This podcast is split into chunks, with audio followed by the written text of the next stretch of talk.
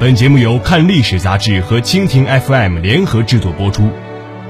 看历史杂志是中国人文历史杂志领军者，以严谨的新闻方式和非虚构写作发掘历史真面目，倾听古今大事，探寻未知真相，尽在蜻蜓 FM 历史频道。魏老太太。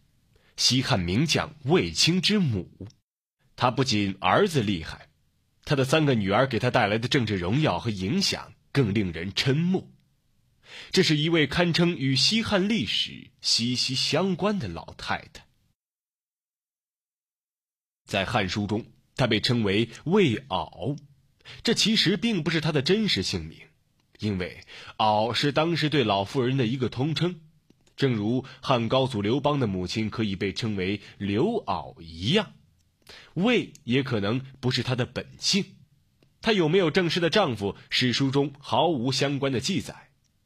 这个无名氏的女人在史书中一下子冒出来的时候，正在汉武帝姐姐平阳公主家中做奴婢。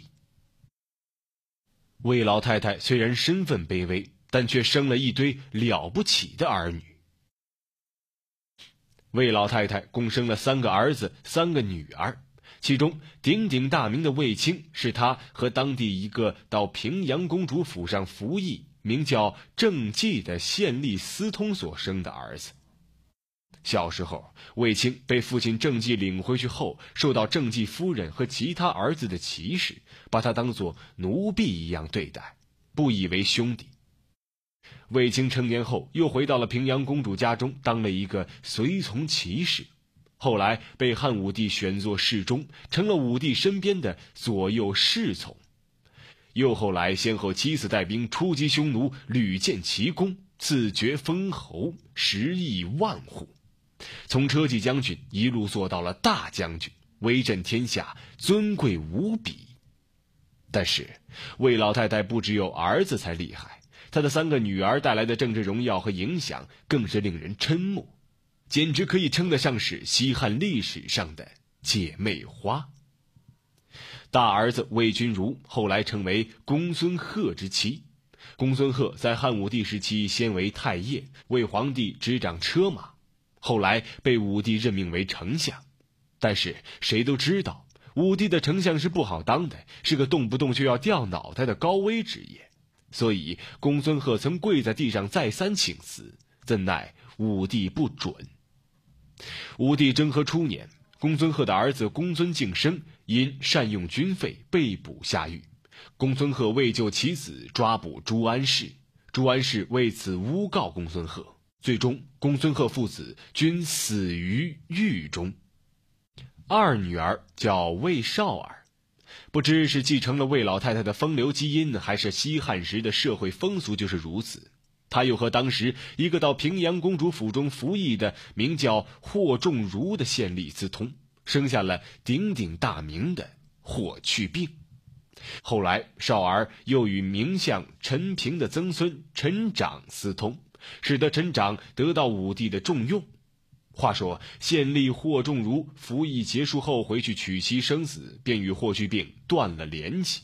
直到霍去病长大后成为了骠骑将军，击匈奴有功，凯旋时，才与霍仲儒彼此父子相认。霍去病为房子大买田产奴婢，并将自己的异母弟弟霍光带到了长安予以培养。霍去病十八岁便做了武帝的侍中，常随左右。后来跟随舅舅大将军卫青出击匈奴，然后成为了骠骑将军、冠军将军，独自领兵在对匈奴的战争中屡建奇功，深受武帝的喜爱，尊宠甚至一度盖过了卫青。霍去病为人寡言内敛，但是作战神勇敢为。武帝为他建宅邸，他却说：“匈奴不灭，无以家为。”只可惜他年纪轻轻，二十四岁便病死了，武帝大为悲痛，把他埋葬在了自己的坟墓旁边。三儿子名叫卫子夫，在平阳公主家中直接被汉武帝看中，纳入宫中，受到宠幸。后来生下的儿子刘据，刘据被立为太子，卫子夫成了皇后。汉武帝成了魏老太太的女婿。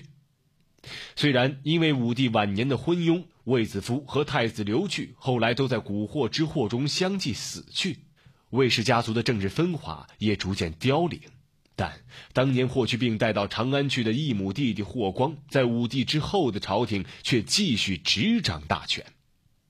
太子刘据之孙刘询最终登上了皇帝之位，也就是历史上的汉宣帝。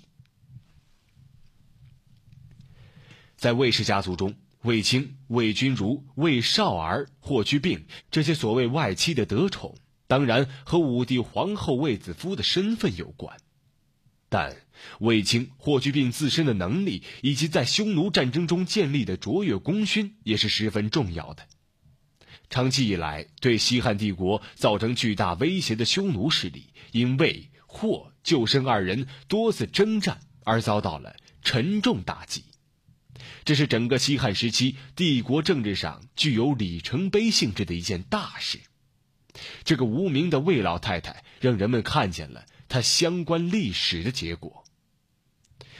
这个无名的魏老太太，让人们看见了她相关历史的结果。但，谁又能猜想到，历史在她身上的开始呢？